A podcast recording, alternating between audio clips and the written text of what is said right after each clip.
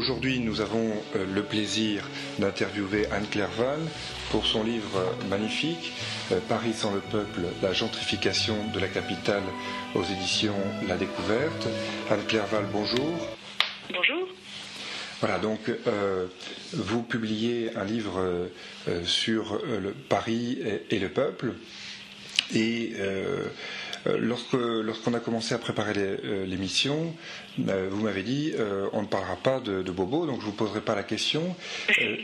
mais quelque part, est-ce que est-ce que, comme ça, pour, pour démarrer, le succès euh, de ce livre ne vient pas de, l'intérêt suscité par euh, cette question du, bourgeois bohème et par son appropriation, enfin par l'appropriation d'une petite euh, bourgeoisie des, des, murs de Paris. Et donc c'est ma première question. Vous sous-titrez l'ouvrage La gentrification de la capitale. Est-ce qu'on peut revenir pour nos auditeurs qui ne connaîtraient pas le terme sur ce concept de gentrification euh, dont, le terme vient des pays anglo-saxons. Mhm. Alors sur, les bobos, euh, c'est sûr que, enfin, ce qui est d'ailleurs paradoxal, c'est que ce terme de bobo, il a été inventé aux États-Unis et il n'est pas, à ma connaissance, pas très utilisé aux États-Unis, mais il a eu beaucoup de succès en France. Dans tous les cas, c'est un terme médiatique et il n'a pas vraiment d'existence sociologique. C'est pour ça que je refuse de l'utiliser. Euh, je pense que le succès du livre, il, est aussi dû au fait que la gentrification devient vraiment évidente à Paris. il, y a, 10 ou 20 ans, c'était peut-être moins évident. Euh, et aussi parce qu'on est en temps de campagne électorale au niveau municipal.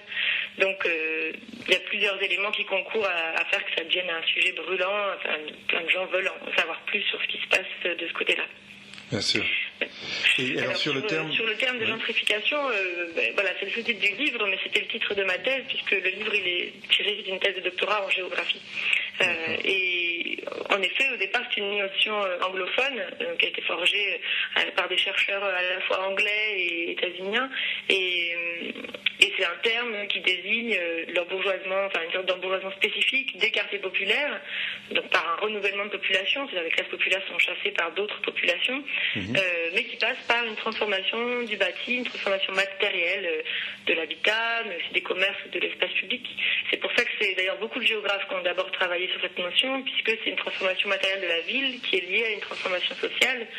Euh, c'est ça qui est intéressant à mon sens dans ce, processus, c'est ce double, cette double entrée. Mhm. Donc euh, l'intérêt euh, du terme, c'est qu'il désigne une forme particulière. Euh, L'embourgeoisement, c'est plus large, c'est beaucoup plus large. Par exemple, les beaux quartiers, les quartiers bourgeois sont bourgeoises, mmh. cessent d'être de plus en plus exclusifs, et c'est tout à fait autre chose comme processus. Puis il y a aussi des quartiers qui peuvent s'embourgeoiser par un certain renouvellement de la population, voire par une ascension sociale de la population sur place, qui est quand même tout à fait différent, sans forcément qu'il y ait une transformation matérielle visible dans le quartier. Donc euh, c'est quelque chose de plus précis. Et puis euh, c'est pas seulement le terme en soi qui est important, mais c'est que ça fait référence à toute une littérature scientifique sur la gentrification, qui est une littérature principalement forgée en anglais. Mhm. Euh, ça commence à se développer en France, mais c'est depuis les années 2000, alors que cette littérature anglophone, elle date des années 70-80, et puis encore aujourd'hui, c'est un, énorme champ de recherche en géographie et en sociologie urbaine. Et c'est aussi pour faire référence à ce champ de recherche, et notamment pour faire référence à un courant qui l'anime, qui est un courant de géographie radicale, euh, animé euh, par, par exemple, David Harvey, mais pour lui, il n'a pas travaillé spécialement sur, euh, sur la gentrification. C'est en revanche un de ses élèves, Neil Smith, qui est décédé récemment, qui a été un des premiers à travailler sur la gentrification et à faire le lien avec bah, le fonctionnement du capitalisme dans la production de l'espace urbain et puis les rapports de classe aussi dans l'espace urbain. Et c'est ça que j'ai trouvé personnellement le plus intéressant et que j'ai essayé du coup d'utiliser, de, de, mettre à l'épreuve aussi euh, sur le plan euh, à Paris. Euh, mmh. Notamment pour bon, Smith, il a travaillé sur la gentrification à New York. Et il a forgé le, une notion qu'il appelle la ville revanchiste. D'ailleurs, ce qui est intéressant, c'est la circulation entre les deux, parce que la ville revanchiste, ça fait référence, donc c'est la ville fin du XXe siècle, les politiques de gentrification. Et ça fait référence euh, à l'esprit revanchard euh, en France à la fin du 19e siècle. Oui, tout à fait. Euh, pour la, revanche contre la Prusse, récupérer les provinces perdues et qui sont en fait les racines du pré-fascisme, enfin du fascisme. Mhm. et c'est intéressant cette circulation entre France et États-Unis de ce point de vue-là en termes d'inspiration. et donc il fait référence à ça en disant que les politiques, donc à New York, il y a eu des vraies politiques pro-gentrification très claires avec une privatisation des logements sociaux, donc c'est pas le même contexte que Paris. Et qui est, qui est, aussi des politiques qui vont contre les droits des minorités, contre les plus faibles, les plus pauvres, les étrangers, les sans-abri, etc. Euh, donc il a forgé ce, concept-là et moi, je, me suis justement, ça a été une de mes entrées de dire tiens, est-ce qu'on peut dire que Paris euh, est une ville revanchiste en termes de politique publique? Donc euh, voilà, on y reviendra, mais j'ai eu pas mal de questions sur est-ce qu'on peut appliquer le même cadre à Paris, quelles sont les différences, quelles sont les ressemblances? Ça m'a amené à, une, autre question, c'est est-ce que la réalité américaine qui est par bien des côtés la réalité de la ville américaine différente de, la réalité parisienne, est-ce que on pouvait, euh, c'est la question que, que, vous posez aussi dans le livre, utiliser, euh, utiliser ces concepts euh, américains pour la réalité parisienne? Mm-hmm. Bah, En fait, c'est la ville à anglo-saxonne, si je puis dire, parce que la ville anglaise est aussi assez proche. C'est bien qu'avec une tradition de, de quartiers populaires au centre et de, et de banlieues riches. donc bon, mais ça c'est pour faire quand même, c'est quand même une simplification énorme parce que c'est quand même plus compliqué que ça. Mais disons que c'est un peu le schéma et que le schéma de la, de la ville européenne continentale, c'est beaucoup plus des quartiers bourgeois qui sont au centre ou proches du centre, et puis le développement, mais quand même tardif, de banlieues populaires, donc plutôt en périphérie. Mais là encore, c'est aussi une énorme simplification, parce que si on regarde l'agglomération parisienne, il y a des banlieues riches, il y a des quartiers euh, centraux qui, qui sont encore populaires c'est quand même un peu plus complexe que ça. Euh, ce qui est sûr, c'est qu'aux États-Unis, le fait que le centre s'est énormément paupérisé euh, dans les villes états-uniennes euh, et qu'il y a eu ensuite un processus de gentrification, de récupération du centre par des, populations plus aisées, du coup, ça a été très remarqué et mmh, très notable. Alors qu'à Paris, le fait qu'il y ait des gens aisés qui s'installent dans des quartiers parisiens proches du centre, il y a plein de gens qui peuvent ne pas le remarquer en disant bah oui, bah, de toute façon, Paris, c'est déjà un pôle bourgeois et donc ça, ça ne fait que s'étendre. En fait, ce qu'on peut montrer, c'est qu'il y avait un Paris populaire très important et qui était plus important en nombre de personnes et en, surface, si vous voulez, de ces quartiers, euh, qui, ben, qui du coup ont connu la même gentrification que les centres euh, états-uniens. Euh, et donc voilà, c'est pas parce qu'on a cette image, et c'est aussi une image d'ailleurs qui, a été renforcée par la gentrification elle-même. Paris, c'est la ville la plus visitée au monde, et l'image qu'on a, c'est une image de ville bourgeoise. Or, elle a toujours eu un cœur bourgeois, enfin un centre bourgeois un peu excentré d'ailleurs vers l'ouest, puisqu'elle est lié d'ailleurs au centre de pouvoir hein, qui, sont à l'ouest. Euh, mais pour autant, euh, elle était principalement populaire jusque dans les années 80. Donc, euh, donc, donc voilà, là, ça amène quelque chose de aussi. Cette notion, elle permet de se dire une plus grande complexité que les images qu'on peut avoir euh, d'une mosaïque sociale en général assez caricaturale. Et, et d'un autre côté, enfin, vous le rappelez par une, une belle citation d'Auguste Chevalier, euh, qui dit que Paris n'a pas besoin de posséder en son sein tant de manufactures, tant de grandes usines. La destination de notre capitale, c'est d'être une ville de luxe et de plaisir, et le but vers lequel elle doit tendre, c'est d'attirer de plus en plus les étrangers, et avec eux le commerce et la consommation. Et euh, est-ce que quelque part, euh, Paris n'est pas en train d'accomplir un destin, là on est en 1850, depuis voilà, depuis le 19e siècle, depuis même la fin du, du 18e, elle accomplit son, son destin euh, euh, sans pouvoir euh, s'en arracher. Alors peut-être qu'on y reviendra, mais en tout, cas, il n'y a pas de destin dans les sociétés humaines, heureusement. En revanche, il y a des politiques publiques. Et là, cette citation-là, elle s'inscrit dans, des dans un contexte pré-haussmanien où il y avait déjà eu le percement de rues, comme la rue Rambuteau, le préfet Rambuteau, etc.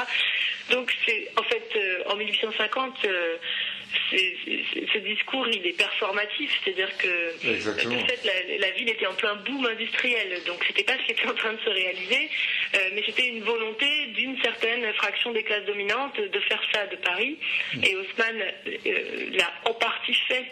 alors en fait, Haussmann n'a pas complètement gentrifié la ville, puisqu'on était dans un contexte de très forte croissance industrielle et donc d'apport très fort de main d'œuvre rurales qui venaient euh, travailler comme ouvriers et qui ont donc dû se loger. donc la ville est restée très fortement ouvrière, mais simplement ça a recomposé un peu la géographie interne de la ville. Et puis, ce que montre un auteur comme Bernard Marchand, c'est que l'osmanisation, ça a plutôt permis de maintenir la ville bourgeoise, parce que justement, avec ce grand boom industriel, elle était menacée. Et il était possible qu'il n'y ait plus du tout de bourgeoisie dans Paris et qu'elle parte en banlieue, ce qu'elle a fait d'ailleurs, enfin, elle s'est étendue largement en périphérie, mais les beaux quartiers se sont maintenus.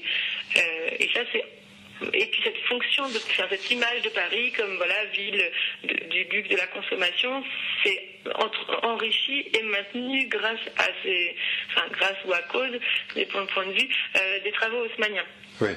Et, ce que j'aime bien aussi dans le livre, c'est que euh, vous, ne, vous ne voulez jamais dresser un tableau euh, simpliste de la réalité. Par exemple, j'ai beaucoup aimé lorsque vous prenez l'exemple du quartier du, Marais, que vous pouvez peut-être rappeler à nos auditeurs, qui, a, fait l'objet de, phases successives de, peuplement, et, ou même par exemple l'ancienne place, enfin l'ancienne place royale, la place des Vosges. Mhm.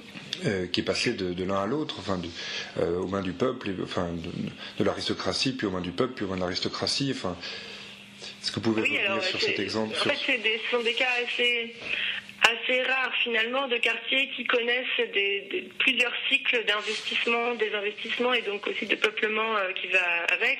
Il y en a dans les quartiers victoriens de Londres par exemple qui étaient des quartiers destinés à la, grande bourgeoisie qui se sont paupérisés puis qui se sont gentrifiés euh, derrière. Euh, et d'ailleurs c'est intéressant que les, premiers travaux sur la gentrification à Paris ont été le, fait d'auteurs anglaises et états-uniennes mhm. qui sont justement focalisés sur le marais parce que ça représentait ce type de quartier qui a connu plusieurs destins euh, sociaux. Et en effet, le Marais, c'est au départ un quartier aristocratique euh, créé à l'époque d'Henri IV, euh, donc vraiment aristocratique avec une affirmation du pouvoir royal, avec la création d'une des premières places royales à Paris, où il y avait aussi une manufacture de, textiles de luxe pour ce qu'on appelait les italiennes, pour qu'elles soient produites qu'à Paris et non plus importées d'Italie. quartier qui s'est progressivement disons, mélangé. C'est-à-dire qu'il y a eu un afflux. Enfin, de toute façon, on était à une époque où la ville était beaucoup moins clairement divisée socialement parce que c'était tout petit et que donc même un quartier aristocratique, il y avait quand même des classes populaires qui y vivaient. Euh, et progressivement, et c'est toujours, c'est intéressant, c'est toujours l'initiative des, classes dominantes que progressivement elles sont parties pour aller un petit peu plus vers l'ouest, euh, par exemple dans le faubourg Saint-Germain, faubourg Saint-Honoré, euh, et puis progressivement encore plus loin vers le 7e arrondissement, notamment avec le déplacement de la cour à Versailles, donc vers l'ouest. Et, ce mouvement vers l'ouest Ils sont déplacés parce que justement ils voulaient être dans des quartiers moins mixtes. Et le Marais, pendant ce temps-là, bah, du coup, s'est paupérisé. Il a, il a été même au, au 19e siècle un quartier ouvrier, un quartier d'immigration, euh, avec notamment d'immigration juive. Euh, et les cours euh, ont été, du coup, les cours des anciens hôtels particuliers sont devenus des lieux de manufacture. Et puis, les hôtels particuliers ont été lotis en plusieurs petits appartements.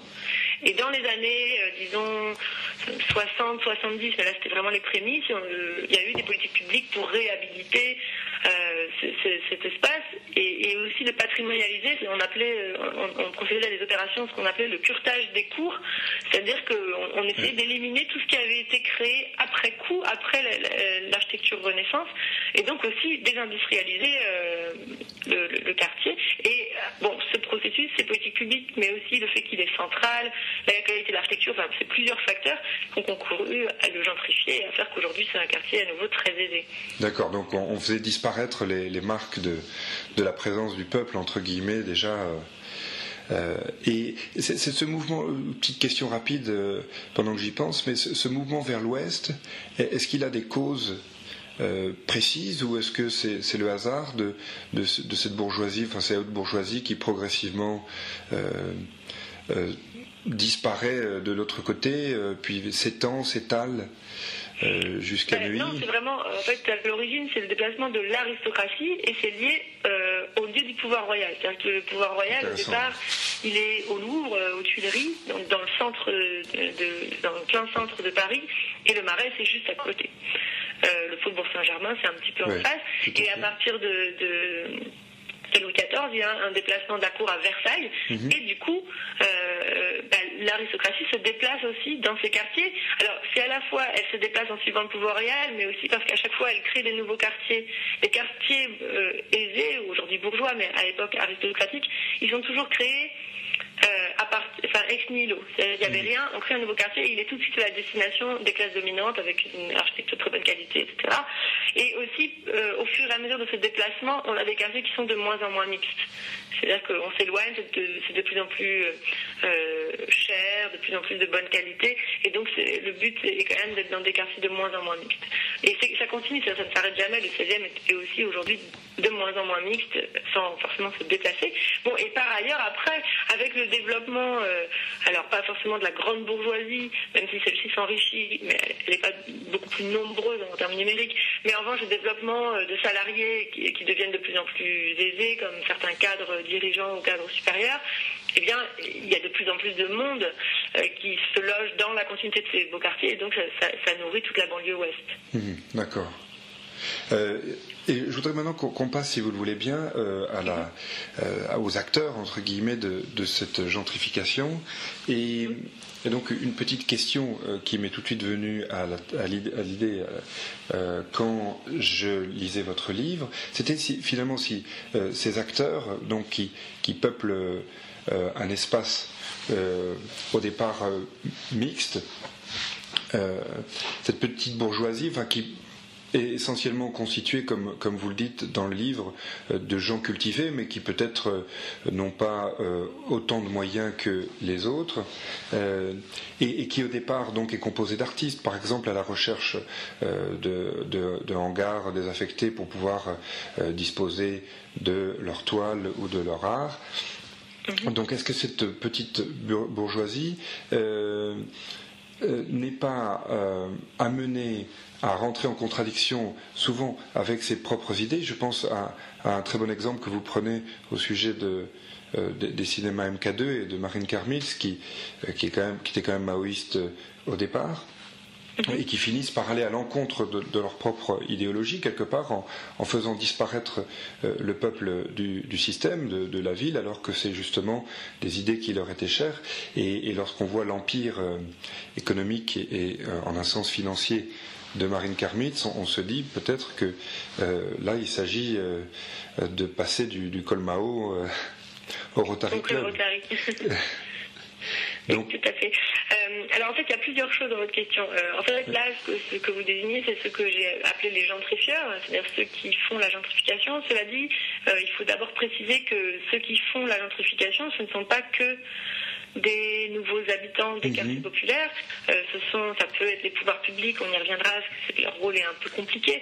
Ça peut être, bah voilà, des, entrepreneurs comme un Carmit, euh, mais ça peut être des banques, des promoteurs immobiliers. Donc il faut pas limiter, voilà, l'action de l'identification, c'est pas juste les nouveaux habitants. Il y a plusieurs acteurs. Dans ces nouveaux habitants, il y a beaucoup, par exemple, de locataires qui, s'ils transforment effectivement la composition sociale de ces quartiers, en revanche, ne transforment pas matériellement le quartier, par exemple en général, ils ne refont pas entièrement leur appartement, en tout cas, c'est pas eux qui le font.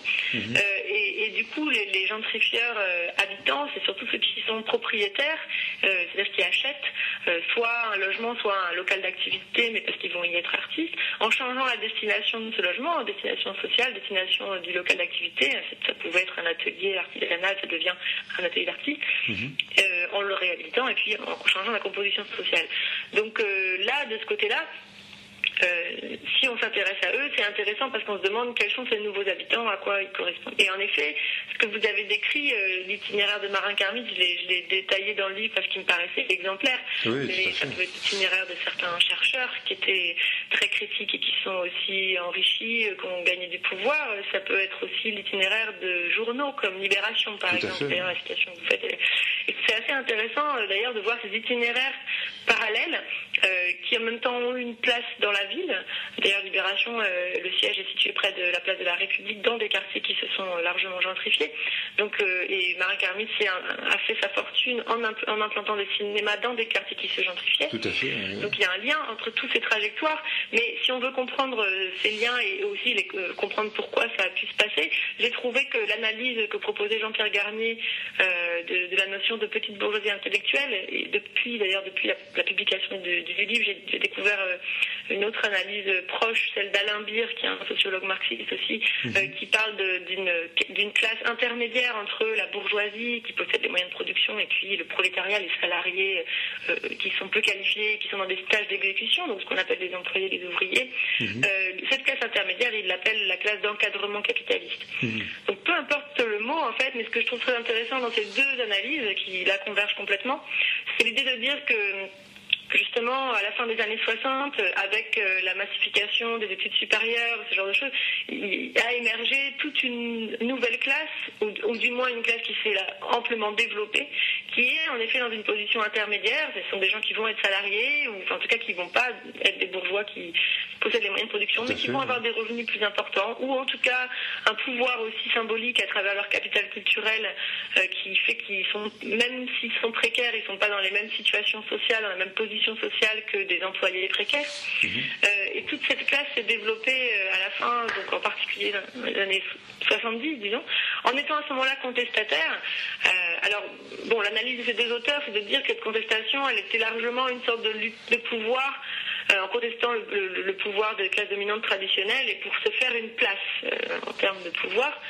Donc euh, c'est sans doute, enfin, je pense qu'on ne peut pas réduire les mouvements de contestation des années 70 à cette seule dimension, mais je pense qu'elle a quand même joué un rôle important et que du coup ensuite ces jeunes étudiants contestataires qui sont ensuite devenus salariés ou travailleurs avec une position sociale intermédiaire et plus avantageuse que les classes populaires, euh, ce, sont aussi eux qui, ont gentrifié euh, les quartiers populaires mmh. et progressivement qui ont aussi obtenu des positions de pouvoir. Alors c'est très relatif hein, entre l'artiste précaire et Marin Carnitz, euh, il y a tout un monde, mais en même temps il y a une trajectoire assez proche. Ou en tout cas similaire, parallèle, disons. Euh, et donc ça, c'est assez intéressant. Euh, ça, permet aussi de comprendre pourquoi euh, ces gens qui gentrifient et qui se sont aussi enrichis, d'ailleurs, ils, se sont, ils se sont enrichis soit parce qu'ils sont enrichis par leur travail, mais ils sont enrichis aussi parce qu'ils ont acquis un patrimoine immobilier à Paris et que, vu l'augmentation des prix immobiliers, ils sont à la tête d'un patrimoine aujourd'hui, mmh. alors que ce n'étaient pas forcément des gens qui étaient héritiers d'un patrimoine. Mmh. Euh, donc toutes ces trajectoires, ça permet aussi de comprendre ce qui paraît apparemment contradictoire avec le fait qu'ils pouvaient être. Alors après, il ne faut pas généraliser, tous les gentrifieurs n'étaient pas des contestataires des années 70, mais disons qu'ils pouvaient tenir en tout cas un discours contestataire. Et qui, en tout cas aujourd'hui encore, tiennent pas ce que j'appellerais un discours contestataire, mais moi dans mes enquêtes, je, leur ai demandé quelle était leur position politique et ils ont tous dit être de gauche. Alors après, quand je leur ai demandé ce que ça voulait dire être de gauche, ils ont dit des choses très très vagues du style euh, oui, être de gauche et être heureux qu'il y ait des différences. Donc Donc c'était pas très politisé. Ça montrait qu'ils n'étaient pas politisés, qu'ils n'avaient pas une conscience politique bien, bien formée euh, et qu'ils n'étaient pas du tout contestataires, pour euh, d'ailleurs. Exactement, oui et qu'ils d'ailleurs beaucoup ont dit qu'ils étaient de gauche euh, réalistes. Mais pour autant, ils s'affirment quand même de gauche dans leur vote aussi. Euh, sont, oui, ils se veulent des consciences de gauche. Ils sont principalement électeurs du Parti socialiste de ce point de vue-là.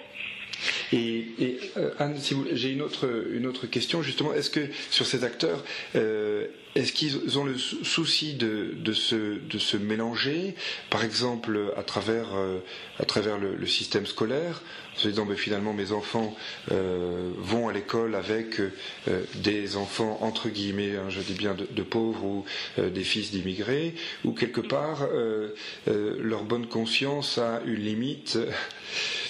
Assez, assez rapide, au-delà de laquelle ils ne souhaitent pas aller.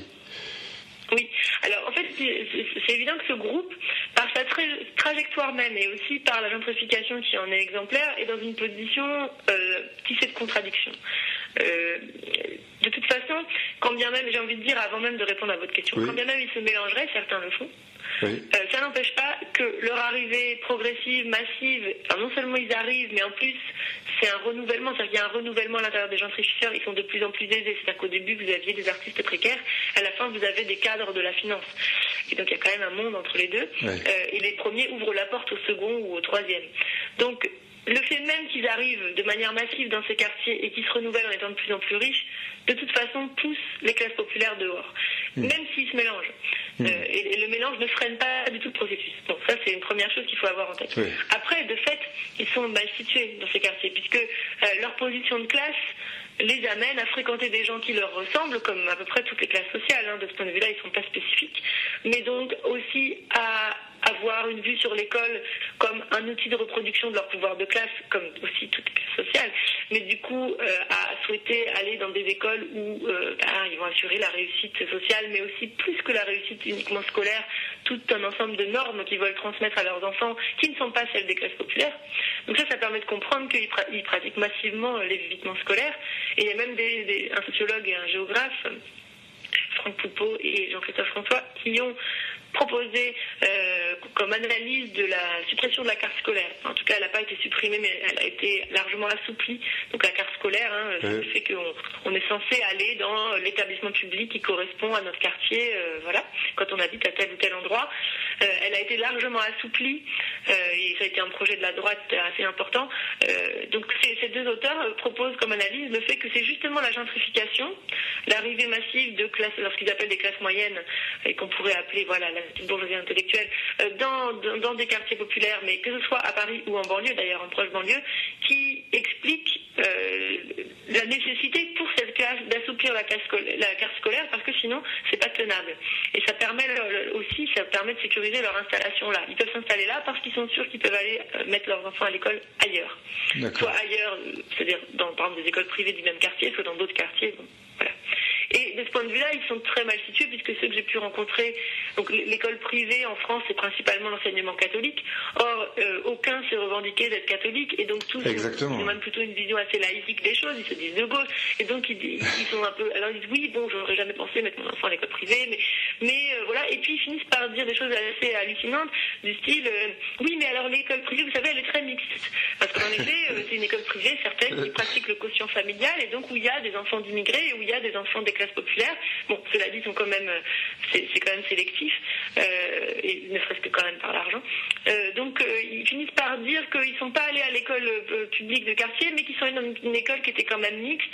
Donc, bon, ils finissent par un peu s'en mêler les, pinceaux même dans leur. Oui, et vous avez, si je peux me permettre de vous citer la page 167, une très belle phrase, pour, parce qu'il y a une partie d'enquête, je le dis pour nos auditeurs, mm-hmm. très, très intéressante, puisque vous êtes vraiment une, dimension de terrain. Enfin, et, vous, concluez euh, l'une des, des, des, entretiens, les hésitations de ce discours trahissent assez bien l'acrobatie intellectuelle qui consiste à valoriser l'école privée pour sa mixité sociale, alors même que l'on y recourt pour éviter l'école publique de secteur jugée trop populaire. Oui, et d'ailleurs, ça, ça permet de montrer que, bon, il y a quelque chose que je travaille beaucoup dans l'ouvrage, c'est la notion de mixité sociale, qui est utilisée autant par les gentrifieurs que par les pouvoirs publics. Euh, finalement, euh, les gentrifieurs, ils vous diraient, bah oui, l'école publique, elle n'était pas assez mixte. et donc, en fait, la mixité sociale, elle est vue comme quelque chose que eux apportent dans ces quartiers, et qui est donc positive parce que eux s'installent dans ces quartiers.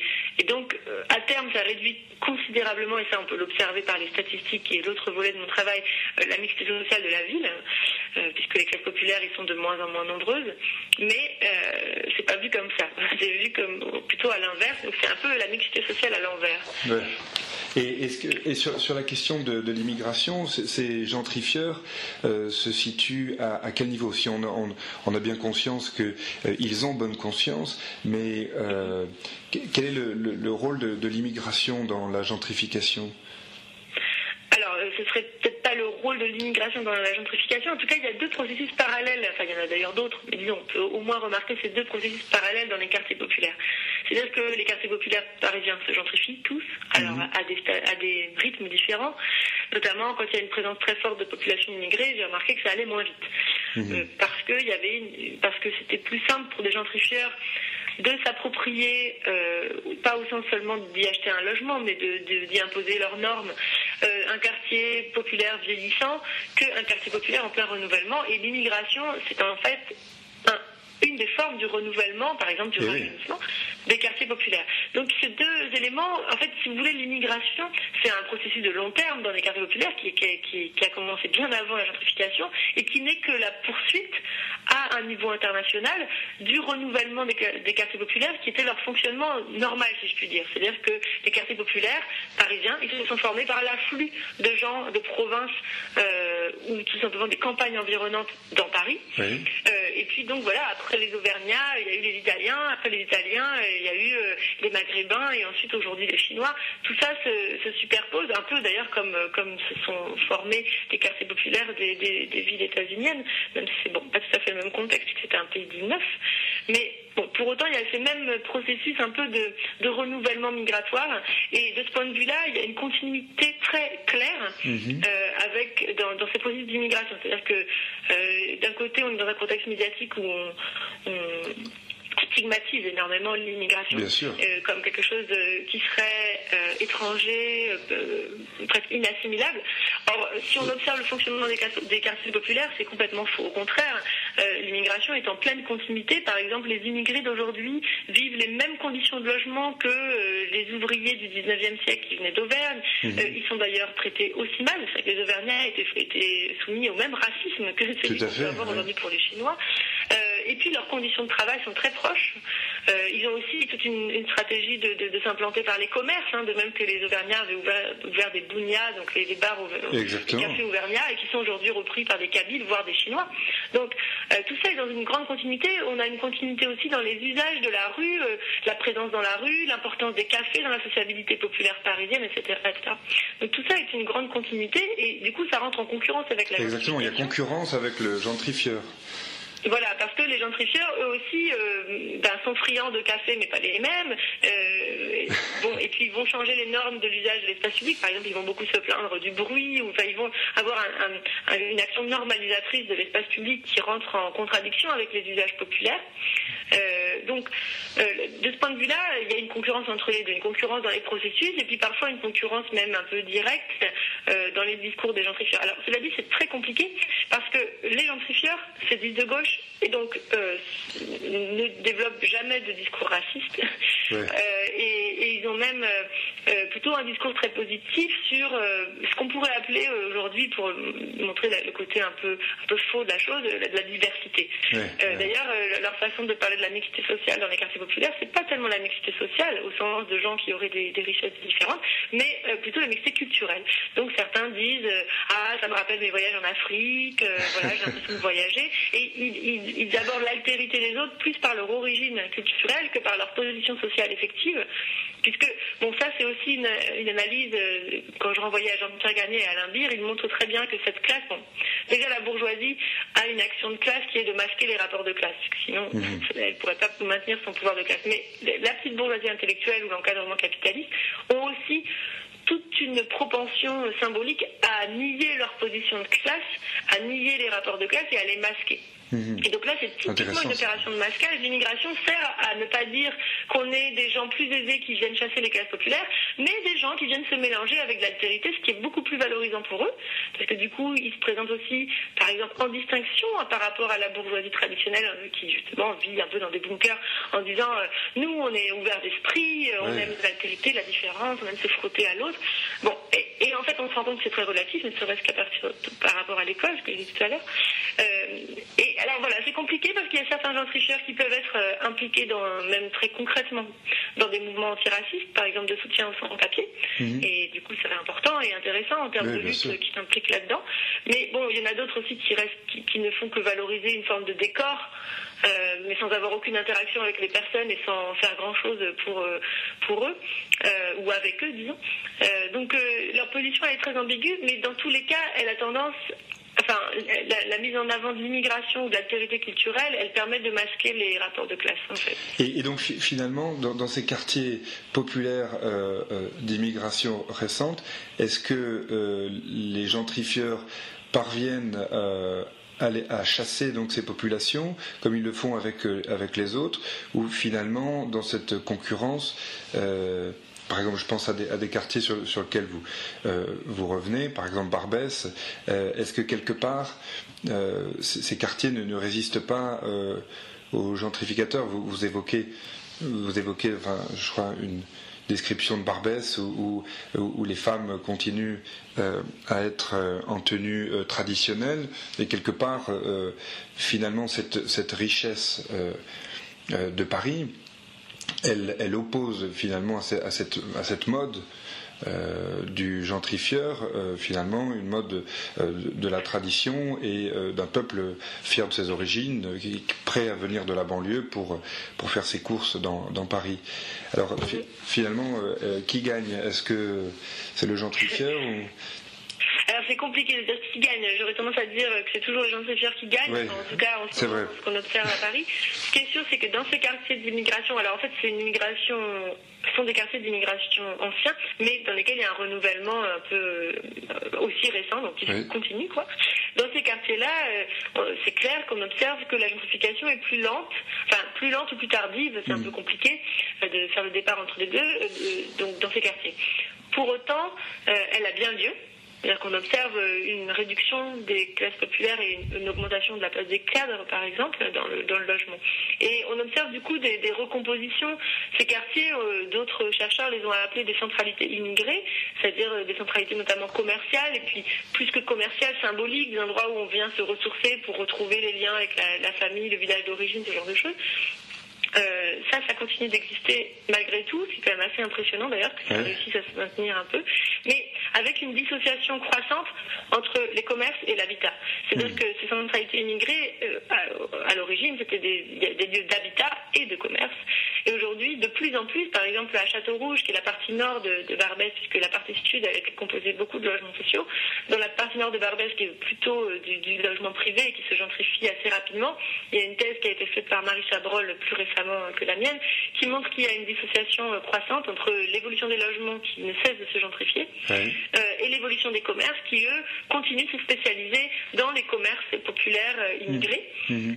bon, alors c'est aussi parce que les logiques de spécialisation commerciale ne sont pas tout à fait les mêmes que les logiques dans l'habitat. Ce sont des choses qui, divergent. Mais là, il peut y avoir cette divergence sans que ça empêche la gentrification, enfin, sans que l'un empêche l'autre. Les deux se, se Mais néanmoins, ça veut dire quand même que dans l'ambiance du quartier, euh, en effet, vous continuez de voir une population africaine importante euh, à Château-Rouge, mais ce sont des gens qui habitent de moins en moins sur place. D'accord, oui, donc euh, le, gentrifieur gagne toujours. C'est intéressant parce que. En tout cas, dans un contexte, c'est pas gagne toujours en général, mais à Paris, dans un contexte où il y a une pression euh, immobilière très forte et puis, et puis euh, un rapport de classe qui est défavorable aux classes populaires euh, en termes de serait-ce que d'emploi, là oui, il gagne. Mais après, il peut y avoir des contextes où ça ne marche pas du tout comme ça parce que le contexte macroéconomique et macro-sociologique n'est pas le même. Et, vous, vous, le rappelez à un moment donné dans, dans l'un des, derniers chapitres, vous dites, je vous cite, que, que les classes populaires, la voient ou non, et quel que soit leur point de vue à son propos, la gentrification contribue à leur éviction du centre de l'agglomération parisienne. Euh, et, c'est vrai que euh, quelque part, euh, ça, semble inéluctable. Alors inéluctable, on, aurait pu penser, enfin, et je vais vous poser cette, question, que depuis 2001, avec l'arrivée de Bertrand Delanoë à la mairie de Paris, D'ailleurs, j'ai appris que Paris n'avait pas eu, je ne sais pas pourquoi je ne savais pas ça, mais que Paris n'avait pas eu de, de maire euh, depuis, euh, depuis la, commune, enfin la fin de la commune jusqu'à 1977. Et, donc, euh, de la Noé au pouvoir à, la mairie de Paris, est-ce que ça a changé quelque chose? Est-ce qu'on a pu quelque part résister un peu à cette gentrification, c'est-à-dire laisser le peuple dans Paris, ou finalement est-ce qu'on l'a renforcé? C'est une question intéressante. C'est une des questions que je me suis posée dans, le livre. Euh, parce que déjà, ce qu'il faut juste rappeler, c'est que jusqu'ici, enfin disons jusqu'aux années 2000, le rôle des politiques publiques dans la gentrification avait été assez ambigu. Par exemple, il y a eu un contrôle des loyers euh, qui était dans les logements anciens, mais qui sont majoritaires à Paris, jusqu'à la fin des années 80. Ça, c'était au niveau national, mais du coup, ça a eu un effet de frein de la gentrification à Paris. Euh, bon, il y a eu d'autres politiques qui ont eu des effets ambigus, et de ce point de vue-là, on ne peut pas parler de ville revanchiste pour refaire référence à Nice, à, Paris, il n'y a pas eu, euh, il y a eu des volontés de gentrification, de tertiarisation, hein, ça ne veut pas dire qu'il n'y en a pas eu, mais euh, elles se sont appliquées par des politiques euh, qui ont quand même créé du logement social. donc du coup, c'est pas du tout la même politique que, que celle de New York où là c'était très clair.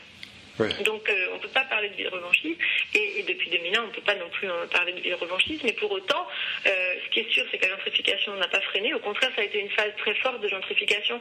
Alors c'est pas juste à cause des politiques menées par Delanoë, c'est aussi une conjonction de, conjoncture économique, etc. Donc voilà.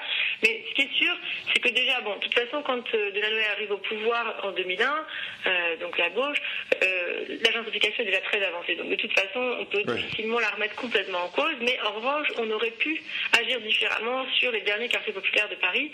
Euh, voilà. Et de toute façon, quand ils arrivent au pouvoir, cette gauche, qui est quand même dominée par le Parti socialiste, euh, ne dit pas à aucun moment qu'elle veut lutter contre la gentrification ou contre l'embourgeoisement, peu importe comment elle l'appellerait. Elle veut favoriser la mixité sociale. Et du coup, c'est pas du tout la même chose. Euh, en fait, de fait, il y a toute une politique qui a été amplifiée considérablement par Delanoë, mais qui avait été commencée en 95 par Sibérie, qui est toute une politique d'embellissement de la ville, de création d'équipements culturels, de, création d'espaces verts, de pistes cyclables, etc.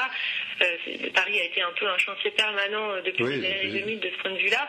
Et ça, euh, c'est quelque chose qui correspond parfaitement aux vœux des gentrifieurs. Et d'ailleurs, quand on leur demande, ils sont tous très satisfaits de la politique qui a été menée. Alors ça, c'est une continuité totale, avec, mais même amplifiée, avec euh, la droite. En tout cas, en 95, il y a eu un tournant, si vous voulez, entre le passage entre Jacques Chirac, qui était maire de 77 à 95, et Tibéri, parce qu'il y avait déjà quelques arrondissements qui étaient passés à gauche, et donc on a abandonné la politique de rénovation qui consistait à démolir des quartiers entiers et à reconstruire, et en reconstruire notamment du logement social. Là, on a abandonné ça. Donc Delanoë, de ce point de vue-là, il est dans la continuité de ce tournant de 95. Là où il, fait un peu différemment, c'est parce qu'il a relancé la production de logements sociaux. Et ça, c'est la, grande affaire, c'est qu'on a tendance à penser que, bon, bah, puisqu'il construit beaucoup de logements sociaux, euh, donc ça ferait la gentrification, donc c'est bon. Hmm. Et en fait, il faut regarder plus dans le détail, c'est plus compliqué que ça. Euh, d'abord, aujourd'hui, euh, on fait du logement social à la place d'anciens logements, soit parce qu'on achète des immeubles tels quels, soit parce qu'on les réhabilite, soit parce que on fait du neuf, mais parce qu'on a démoli avant. Il n'y a plus vraiment d'espace vraiment vide à Paris. Donc, en fait, il faut déjà avoir en tête que, bon, c'est vrai, on a construit, enfin, on a créé plus de 60 000 euh, nouveaux logements sociaux euh, depuis 2001. Donc, c'est beaucoup. Mhm. Euh, mais pour autant, en fait, on l'a fait à la place de logements qui existaient déjà. Et, on en a fait moins que les logements qu'on a, remplacés, parce qu'ils étaient plus petits. Et ces logements étaient aussi d'ailleurs souvent surpeuplés, donc ils logeaient plus de gens. Parce qu'en effet, les, logements qu'on a remplacés ou démolis ou, ou réhabilités, c'était des logements qu'on peut appeler l'habitat social de fait, c'est-à-dire de l'habitat privé, de mauvaise qualité. Alors les pires sont insalubres, mais euh, ils ne le sont pas tous. Il y en a une grande partie qui sont seulement inconfortables. par exemple, il n'y a pas les WC intérieurs ou la douche intérieure. Euh, et, c'était un parc d'accueil des, classes populaires. Et donc, de fait, on a fait des logements sociaux, évidemment de bien meilleure qualité, mais pour autant, ça permet de loger moins de personnes des classes populaires. Et d'ailleurs, euh, on, continue de voir de moins en moins de classes populaires habitant à Paris. Donc, de ce point de vue-là, c'est déjà une grosse limite. Euh, puisque, bon, de toute façon, on veut atteindre 20% du parc de logements sociaux, c'est un objectif dans la loi. Euh, bon, on est passé de 13,4 à 17,8, donc il y a bien une augmentation. Mais cela dit, ça ne prend pas en compte ce que représentait le parc social de fait. D'ailleurs, la gauche euh, du Parti socialiste, qui était les Verts dans la première mandature, et ensuite a été le Front de gauche dans la deuxième mandature, demandait qu'on remplace à chaque fois qu'on détruisait un logement social de fait qu'on crée un logement social de droit, euh, donc euh, qu'on remplace un pour un, et qu'on fasse du vrai logement social. Parce qu'en effet, à l'intérieur du logement social, il y a plusieurs produits, comme on dit, euh, dont une partie qui sont destinés aux classes moyennes. Et, et en l'occurrence, on en fait 30% à Paris, alors qu'il y a seulement euh, disons 5 à 10% selon les années des demandeurs, il y a quand même plus de 100 000 demandeurs de logements sociaux en attente à Paris, qui en fait peuvent accéder à ces logements pour classe moyenne. Donc, euh, donc tout le logement social n'est pas pour les classes populaires, et en particulier, il y a toute une politique de mixité sociale qui s'applique sur un plan géographique et qui est intéressant d'analyser. C'est-à-dire que la mairie de Paris agit sur la ville comme si elle était la seule à faire changer la composition sociale de la ville, en disant bon ben voilà, il y a des quartiers riches, on va y mettre des logements sociaux très sociaux pour y mettre des plus pauvres. Euh, et en revanche, dans les quartiers populaires, on va mettre plutôt enfin, disons, une part significative de logements pour les classes moyennes dans le logement social pour, euh, là encore, faire de la mixité sociale. Donc la mixité sociale, c'est dans tous les sens. Mhm. Et en l'occurrence, comme ça ne prend pas en compte l'embourgeoisement du parc privé qui est massif, ben, euh, du coup, finalement, faire des logements pour classe moyenne en tant que logement social dans les derniers quartiers populaires de Paris, c'est en fait continuer, enfin, favoriser la gentrification. Exactement. Donc, vous voyez, bon, alors voilà, ça c'est détaillé dans le livre, parce que ça montre que il faut aller au-delà de juste dire ah super, on a construit 60 000 logements sociaux, bon très bien. Euh, il faut aller plus loin, voir qu'est-ce qu'on a fait où, pour qui, et se rendre compte de qu'est-ce qu'on a détruit à la place. Euh, et du coup, on se rend compte que cette politique n'est pas du tout capable de freiner la gentrification. Pour freiner la gentrification, il faut absolument c'était ma question, alors, une action sur le parc privé. Euh, pardon, excusez-moi, il faut... est en train d'être votée euh, pour encadrer les loyers, mais qui apparemment ne sera pas du tout euh, satisfaisante de ce point de vue-là, puisqu'elle pourra même permettre des effets pervers de rattrapage de, loyers en dessous du, niveau médian observé dans le quartier. Qui auront, les, propriétaires auront le droit de proposer, par exemple, à des vieilles personnes qui sont là depuis des années et qui du coup ont un loyer qui est sous le, prix du marché. De la loi de 48 alors la loi de 48, ça c'était la loi qui était en vigueur jusqu'à la fin des années 80, mais en ce moment, il y a une loi qui est en train d'être votée, qui est la loi du flot, enfin une nouvelle loi du flot, pour encadrer les loyers. Mais sauf que c'est pas encadrer les loyers comme avec la loi de 48 où c'était en fonction des caractéristiques du logement. Là, ce sera en fonction du niveau des prix du marché dans le, dans le quartier. Euh, et en fait, donc du coup, bon, de toute façon, comme ça va permettre un rattrapage des loyers qui seront sous-évalués, en fait, ce niveau médian, il va continuer d'augmenter. Ah ça va juste encadrer la hausse, si vous voulez, sachant que de toute façon, les loyers sont déjà très hauts et que donc en moyenne, les nouveaux loyers, enfin les, nouveaux baux qui sont signés aujourd'hui, ne sont pas accessibles aux classes populaires. Bien sûr. Oui, donc. Euh, euh, voilà, de ce point de vue-là, cet encadrement lui-même risque de ne pas être suffisant, de ne pas être satisfaisant pour freiner la gentrification. Oui. Donc il y a, une, bonne volonté, quelque part, qui, se heurte à, une réalité qui, qui, semble la dépasser. Et si on avait des conseils à donner à nos politiques dans la tradition euh, de conseil au prince. Qu'est-ce qu'on pourrait, euh, qu'est-ce qu'on pourrait donner comme euh, conseil pour essayer de faire en sorte que le peuple de Paris reste dans ses propres murs et ne soit pas exproprié en quelque de, son propre territoire? Qu'est-ce qu'on pourrait leur donner comme conseil? Mm-hmm. Alors, je vais dire deux choses. Euh, d'abord, euh, je pense que pour ce qui concerne la politique euh, qui est menée à Paris depuis 2001, pardon, ce n'est pas juste une bonne volonté qui se heurte à des réalités, c'est aussi on aurait pu choisir, par exemple, de faire que du logement très social dans les quartiers populaires pour essayer de freiner un tout petit peu la gentrification, et c'est pas du tout ce qui a été fait. Donc, euh, c'est pas seulement une bonne volonté, c'est aussi que c'est finalement une volonté qui suit plus l'intérêt des gentrifieurs que l'intérêt des classes populaires. Et euh, pour répondre à votre question, enfin, avant d'y répondre, il faut aussi quand même avoir une idée des rapports de force, et notamment des rapports de classe dans la détermination des politiques publiques. À Paris, euh, comme il y a une part importante des classes populaires qui sont étrangères, elles votent même pas. et ceux qui ont le plus accès à la, parole publique, au pouvoir public, notamment à travers les conseils de quartier qui, ont été créés justement par la mairie de gauche en 2001, ce sont les gentrifieurs. Donc de toute façon, et c'est d'ailleurs l'électorat euh, du, Parti socialiste à Paris. Donc de toute façon, moi je, vais vous donner quelques conseils, mais je sais très bien que les rapports de force ne permettent pas qu'ils soient entendus. Donc, euh, en tout cas, ce qui aurait pu être possible, il y a plusieurs choses. Il y a certaines mairies qui expérimentent, par exemple, l'utilisation du droit de préemption. Donc, à Paris, on le fait pour créer du logement social. Mais euh, il y a des communes de banlieue, comme la commune de Saint-Ouen, en banlieue nord, qui euh, fait du chantage à la préemption pour à chaque fois qu'il y a un terrain qui se libère ou un, ensemble immobilier qui se libère, pour essayer de maintenir les prix bas. Donc, mhm. ils y arrivent à peu près. Bon, ça, c'est des choses qui sont quand même beaucoup plus volontaristes que celles que, ce que fait la mairie de Paris. Il y a aussi des, communautés urbaines euh, communautés urbaines comme celle de Lille, qui s'interdisent officiellement de produire du logement social pour les classes moyennes. C'est-à-dire qu'ils considèrent que le seul logement social qu'ils peuvent euh, produire, c'est du vrai logement social. Il y, a des, choses qui peuvent être faites dans les marges de manœuvre euh, permises par la mairie. Il y a aussi des choses qui peuvent être faites. Par exemple, il y a une loi qui existe pour qui autorise les pouvoirs publics à réquisitionner les logements vides mmh. privés euh, cette loi est pratiquement jamais appliquée. Et au contraire, d'ailleurs, euh, à Paris, il y a eu un mouvement important, donc qui est vraiment sur le déclin aujourd'hui à cause de la gentrification et de la répression euh, publique, qui était un mouvement de squat, de gens qui justement ouvraient des logements non, non occupés pour mmh. faire de la place à des gens qui étaient mal logés. Mmh. et ils, sont, ils continuent, que, ce soit la gauche ou la droite, ils continuent d'être réprimés et d'être mis dehors sans solution de relogement. Donc de ce point de vue-là, on peut dire qu'il n'y a pas une volonté politique claire de maintenir les classes populaires dans Paris. D'accord.